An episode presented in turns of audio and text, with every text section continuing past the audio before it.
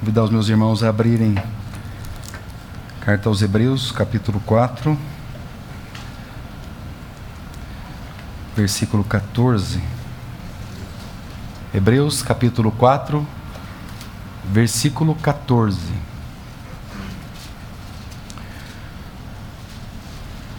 A palavra do nosso Senhor, a palavra do nosso Deus, assim diz: Visto que temos um grande sumo sacerdote, Jesus, Filho de Deus, que penetrou nos céus, retenhamos firmes a nossa confissão. Um outro texto, vire uma página apenas, Hebreus capítulo 6. Pelo que, deixando os rudimentos da doutrina de Cristo, prossigamos até a perfeição, não lançando de novo o fundamento de arrependimento, de obras mortas e da fé em Deus, e da doutrina dos batismos, da imposição de mãos, da ressurreição dos mortos e do juízo eterno. Isso nós faremos se Deus o permitir. Vamos ter ainda uma palavra de oração. Ao Senhor, nós te agradecemos nessa manhã Louvamos o teu nome. Queremos dizer do nosso coração alegre, tão feliz nesse dia, por saber que temos um sumo sacerdote que penetrou os céus. Ó Senhor, quando nós olhamos para isso e discernimos apenas um pouco dessa grandeza, Senhor, nos sentimos tão seguros, tão felizes, cheios de tantos bens que é o Senhor mesmo. Senhor, nós te bendizemos nessa manhã. Possamos nessa manhã considerar esse grande Senhor, esse sumo sacerdote, que penetrou os céus, o nosso Senhor Jesus, para a glória do nome dele. Amém. São dois textos, irmãos, que se vocês olharem para eles, até daria uma impressão de que eles estariam tendo uma contradição. Porque o primeiro vai dizer que nós temos que considerar a Jesus como nosso grande sumo sacerdote. E o segundo texto vai dizer que nós temos que deixar então de lado as doutrinas de Cristo. Olhem para essa palavra. Deixemos os rudimentos da doutrina de Cristo. Ele pede ainda para não lançar de novo o, o fundamento do arrependimento. Mas ele tinha acabado de dizer que nós temos que considerar o nosso grande sumo sacerdote Jesus. E aqui ele vai nos dizer para que o fundamento de obras do arrependimento, de obras mortas, fundamento da fé em Deus, dos batismos, da imposição de mãos, da ressurreição dos mortos e do juízo eterno. Isso nós só faremos se Deus o permitir. Então, o que, nós, o que está diante de nós aqui? Será que é uma contradição da palavra de Deus, irmãos? Absolutamente, né? A palavra de Deus, na verdade, ela se completa. Mas então, como que nós poderíamos interpretar isso? À luz da própria palavra de Deus. E o fato é que, nessa manhã, irmãos, que o Senhor nos deu uma fé simples, uma fé como uma fé de uma criança, sem as nossas cargas e encargos uma fé que pode ser movida, que permite ser movida pelo Espírito Santo, para que a gente possa compreender isso. E na realidade, o que está sendo dito aqui é para que você considere aquele que está no lugar mais soberano desse universo. É, que, é para que você olhe para aquele que é um grande vencedor e penetrou os céus, e hoje ele é um intercessor seu. O capítulo 6 nos fala do Senhor como aquele intercessor que morreu por nós na cruz. E na realidade, o que o autor está dizendo aqui é que agora você tem que considerar outra coisa. É claro que nós consideramos todo o sacrifício do Senhor, a sua morte, a sua ressurreição, os ensinos do Senhor, mas o fato é que, para que nós prossigamos até a perfeição, e é isso que ele está dizendo aqui. Ou seja, essa palavra perfeição implica um filho que já pode assumir a responsabilidade de um pai. Então nós temos que agora aprender a assumir essas responsabilidades de que nós, sim, temos um Salvador, louvado seja o nome dele, mas nós temos um sumo sacerdote que penetrou os céus. Esse sumo sacerdote, ele derramou o seu sangue por nós. Ele salvou-nos de toda condenação. E ele vai falar isso para nós. Se você pega mesmo aqui no capítulo no 5, você vê aqui é, o 6, ele fala, como também diz em outro lugar, tu és sacerdote eternamente. Olha isso, irmão, segundo a ordem de Melquisedeque. E ele fala ainda aqui no 10, mais uma vez, ou melhor, no, no 10 isso. Chamados por Deus, aliás, chamado por Deus, o Senhor Jesus, sumo sacerdote, segundo a ordem de Melquisedeque. Agora, ele vai dizer aqui algo que para nós cabe sim essa, é, essa orientação, digamos assim.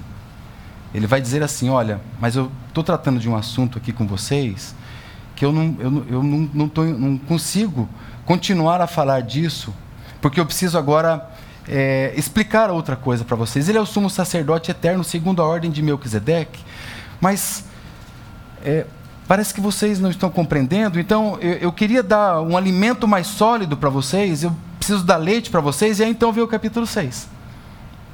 O capítulo 6 vem como que um parênteses. Né? Ele está ali, é, óbvio, né? entre o capítulo 5 e o capítulo 7. E ele vem como esse parênteses para dizer assim: deixa eu explicar então para vocês isso. Deixa eu mostrar para vocês que aquele Senhor que morreu na cruz, que pagou o preço dos seus pecados, hoje ele está assentado à destra do trono, na majestade e nas alturas. Ele é um vencedor. Ele é um grande vitorioso, ele penetrou os céus. Agora vocês lembram da doutrina dele? Lembram dos ensinos dele? Isso. Isso nós vamos fazer se o Senhor permitir. Eu quero que vocês considerem quão grande era esse sumo sacerdote. É isso que eu quero que vocês considerem. Olhe para a grandeza desse sumo sacerdote.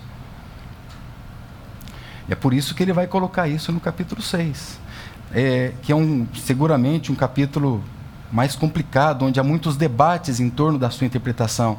Por isso que a nossa, o nosso coração deve ser como de uma criança, para que a gente possa, Senhor, fala mesmo comigo.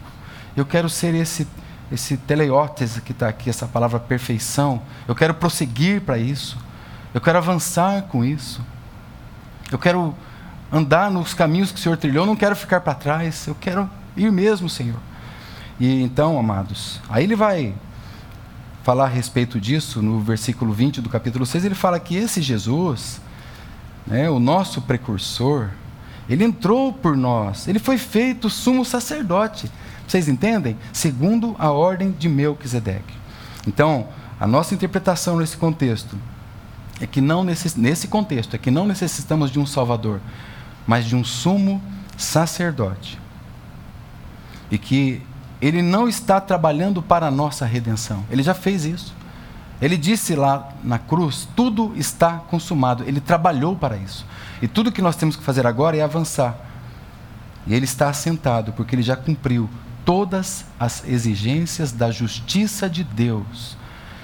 Ele está assentado porque ele é um Deus que cumpriu toda a glória de Deus santidade, ele cumpriu tudo, o nosso Senhor Jesus. Por isso ele está sentado. Agora, ele fala aqui para nós, ele começa então, ele fecha, digamos que o parênteses, né, no versículo 20, e diz que porque este Melquisedeque era rei de Salém e sacerdote do Deus Altíssimo, que saiu ao encontro de Abraão quando ele regressava da matança dos reis e o abençoou.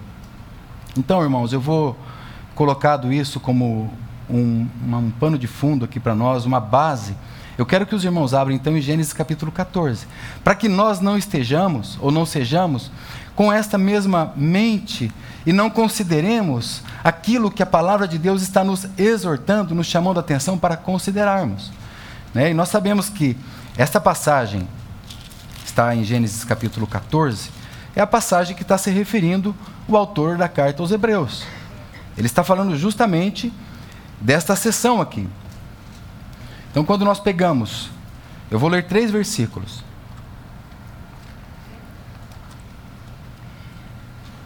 Eu vou ler o versículo 18, Gênesis 14, o 19 e o 20.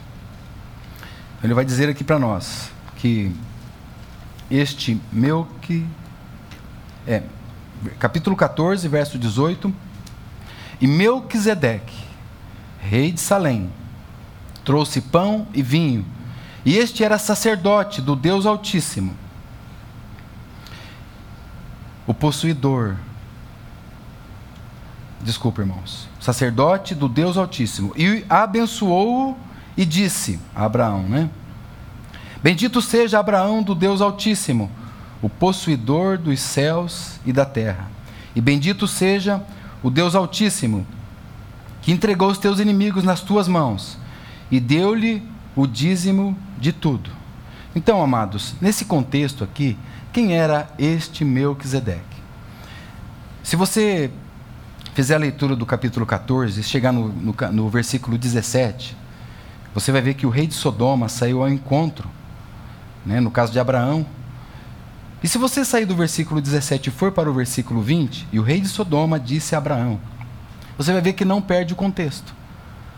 Porque na realidade o que ele faz aqui é algo parecido com o que o autor aos Hebreus fez lá, part... é, depois do capítulo 5, no capítulo 6. Ele faz um parênteses. Ele fez um parênteses aqui também.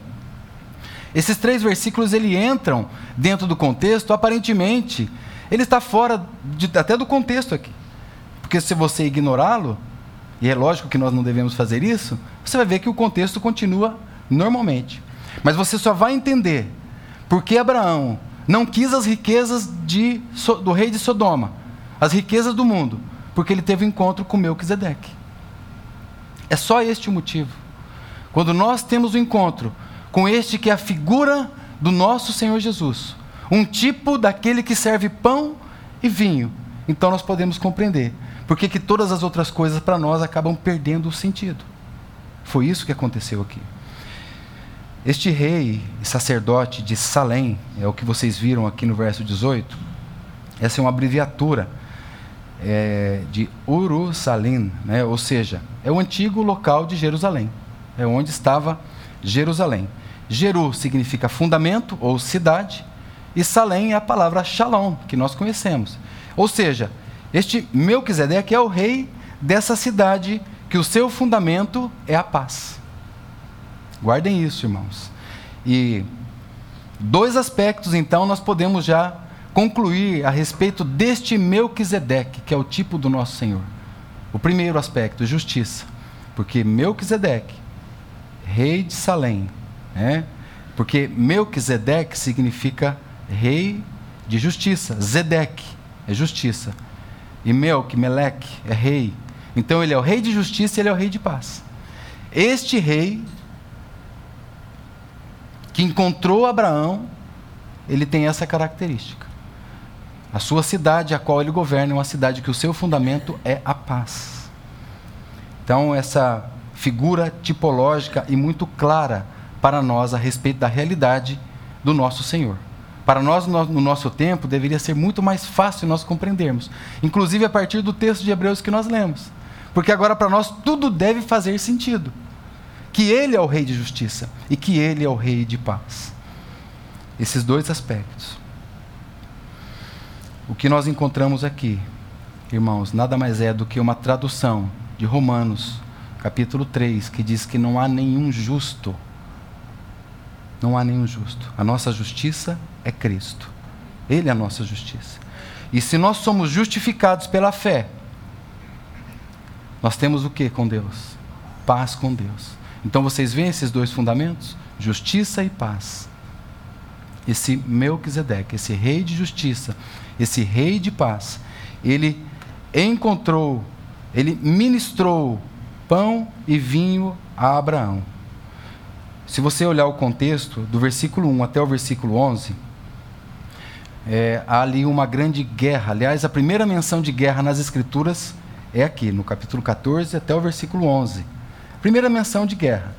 E aqui você olha para esses reinos e reinados e reis, e eu já fiz isso, você fica um pouco confuso e você quer saber para quem é que você vai torcer. Qual dos dois, se são os cinco reis ou se são os quatro reis, que você deve é, falar assim, não, esse aqui Deus vai estar com eles. E aí você, quando você vai ah, prosseguindo na leitura, você descobre que nenhum nem outro. Nenhum deles fazia parte daqueles que eram do Senhor. Nenhum deles. Aliás, você tinha um terceiro povo, né, uma terceira gente, que era Abraão. Abraão, toda a sua família, todos aqueles povos que estavam ali com ele, aquelas gentes que estavam ali com eles, os moços que estavam ali com eles, criados em casa. É esse o contexto que você tem ali. Agora, Abraão, ele, ele certamente soube de tudo aquilo, porque esses reis eles vieram pelejando ao longo de vários povos e vieram tomando tudo. E Abraão estava lá no seu lugar. Em outras palavras, não era o tipo de peleja que Abraão tinha que pelejar. E ele sabia disso. Agora, no versículo, quando termina então a, a, narrativa dessa guerra, você vê ali que Ló foi tomado cativo. Tomaram Ló. E vocês sabem, irmãos, que isso geralmente isso normalmente acontece. Porque Ló, ele estava nesse lugar porque ele foi guiado por sua visão natural. Foi isso que aconteceu. Ló estava em Sodoma porque ele se deixou levar pela concupiscência dos olhos. Ele que escolheu aquele local, ele que escolheu aquele lugar bonito, então ele foi movido pelas aparências. Ele escolheu ser conduzido por uma visão natural. E aí, é interessante notar que o verso 14 diz que Abraão ouviu isso, ouviu que o seu irmão estava preso. Agora é interessante, né? A palavra de Deus diz que Abraão ouviu que o seu irmão estava preso, mas Ló, que Ló estava preso, mas Ló não era irmão de Abraão, Ló era sobrinho de Abraão. Então há um tipo de peleja, há um tipo de guerra que nós batalhamos entre os irmãos. E aonde é esse Senhor que nos capacita. É uma peleja, é uma guerra que ocorre por nós e entre nós e a favor de nós mesmos. Então, a palavra de Deus deixa isso muito claro. Ló, irmão de Abraão. E nesse mesmo versículo, ele diz que Abraão tomou, ele tinha ali os seus confederados, né? O, aqueles que estavam ali junto com eles, fala o versículo 13, é Manri, Escol, Aner, é, eram confederados de Abraão, mas diz que Abraão tomou 318 homens, e deixa isso muito claro, criados em casa. Então, ou seja, são aqueles que estão criados em casa. Eu acho muito linda a tipologia de que casa na palavra de Deus também significa o povo de Deus que está reunido. A casa de Deus, onde o Senhor ali ordena a sua bênção. E, e foi dessa maneira, irmãos, que Abraão armou os seus 318 homens. Foi dessa maneira que Abraão reagiu. Não foi com guerreiros. Por quê? Porque os servos são mais fortes do que os guerreiros. Porque os irmãos são mais fortes do que os guerreiros deste mundo. Então ele se armou. E nós sabemos que os exércitos inimigos foram desbaratados. A partir do verso 15 você vê isso. Foram feridos e perseguidos, e houve inclusive morte. Você vê isso lá em Hebreus no capítulo 7, que nós lemos. Todos aqueles, todos aqueles guerreiros foram desbaratados. E Ló, a, as mulheres, o povo, os bens, todos eles foram restituídos. E aí no verso 17, o texto que eu mostrei para vocês, o rei de Sodoma saiu ao encontro de Abraão com profunda gratidão. Né? Saiu profundamente agradecido. Olha, você conseguiu vencer os exércitos, conseguiu trazer o povo de volta, conseguiu é, é, trazer de volta os bens que haviam sido espoliados. E, e aí entra o versículo 18. E aí entra o versículo 18.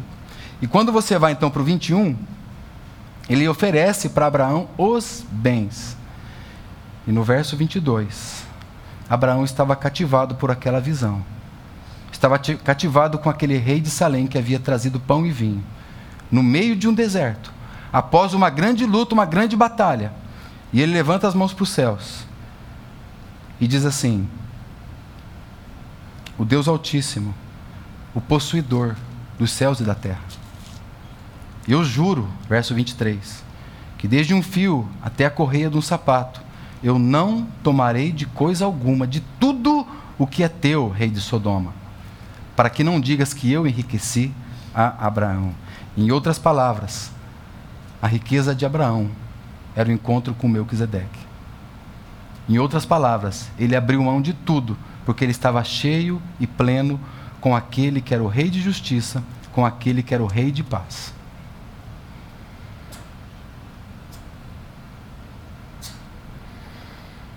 as nossas riquezas, amado, amada,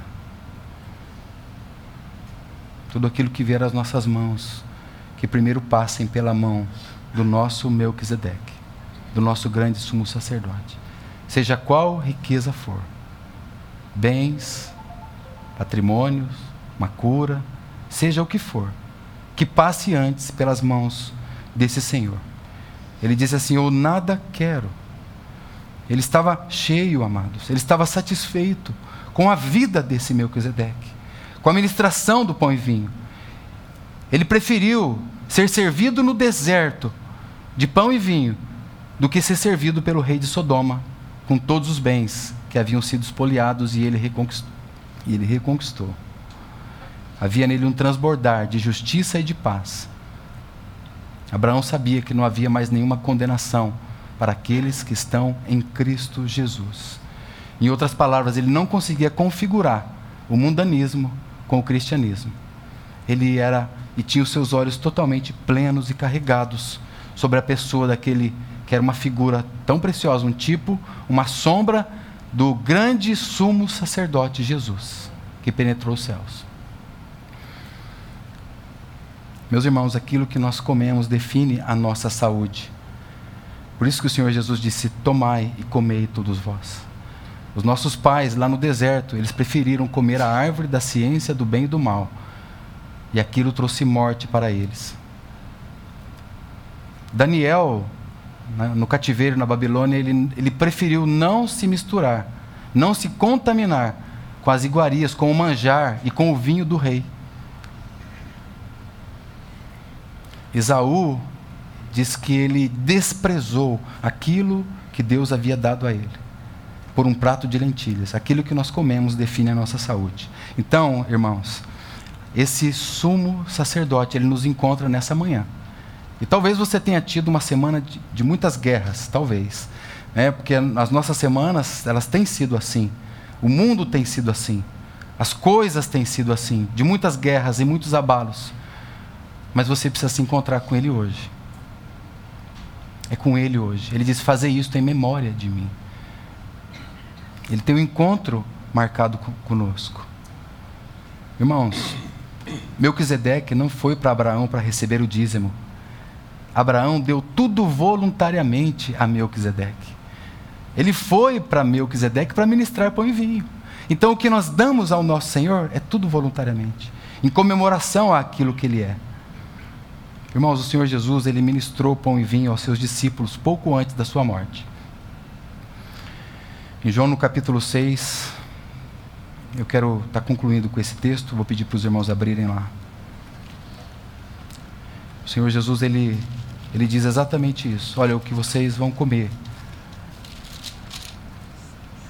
é a minha carne, o que vocês vão beber é o meu sangue. E para que vocês tenham essa saúde, essa vida espiritual, comam de mim. A partir do verso 53 ele diz: Senhor Jesus, na verdade, na verdade vos digo que se não comerdes a carne do filho do homem e não beberdes o seu sangue, não tereis vida em vós mesmos. Quem come a minha carne e bebe o meu sangue tem a vida eterna. Não é terá, não, né, irmãos? É tem a vida eterna. Tem a vida eterna e eu o ressuscitarei no último dia.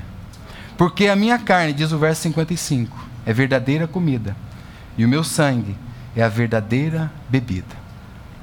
Louvado seja o nome do Senhor. Que após então, irmãos, tudo aquilo que nós já temos passado, a gente possa ter um encontro face a face com o nosso Rei de paz, com o nosso Rei de justiça, com o nosso grande sumo sacerdote que penetrou os céus. Salmos 85 diz, é, verso 10 diz que a misericórdia e a paz. Deixa eu, deixa eu pegar aqui para eu não. Como foi? Se beijaram. Amém. A misericórdia e a verdade se encontraram. A justiça e a paz se beijaram. É como se a justiça e a paz tivessem um íntimo relacionamento agora. E isso acontece por meio do nosso grande sumo sacerdote. Consideremos ele nessa manhã, para a glória de Deus Pai. Em nome do Senhor. Te damos graças nessa manhã, Senhor.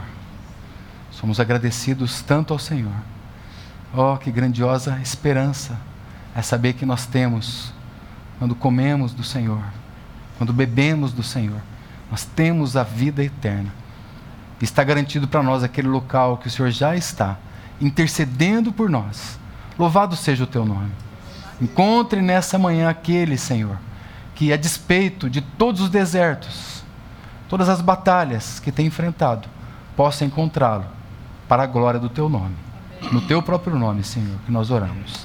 Amém, Senhor. Aleluia. Amém.